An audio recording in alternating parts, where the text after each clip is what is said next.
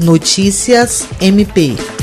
Uma ação civil pública foi ajuizada pela Defensoria Pública da União, o Ministério Público do Acre e o Ministério Público Federal contra a União Federal para reparar os problemas causados pela inexistência de fluxo administrativo rápido de atendimento para tratamento fora de domicílio, para que possibilite a realização de tratamento ou procedimento cirúrgico adequado em crianças recém-nascidas e em nascituros em situação de urgência ou emergência. Os órgãos autores da ação, após vários casos levados de maneira individual à Justiça, principalmente pela Defensoria Pública da União, com casos inclusive de crianças que morreram durante o julgamento ou execução das ordens judiciais, detectaram como principal fator para a morosidade do atendimento o fato de que a Central Nacional de Regulação de Alta Complexidade do Ministério da Saúde funciona apenas em horário de expediente regular e em dias úteis, sem a existência de plantão que possa atender os casos que ocorrem fora destes horários. Os responsáveis pela ação são os defensores públicos federais Tiago Brasil de Matos, Matheus Alves do Nascimento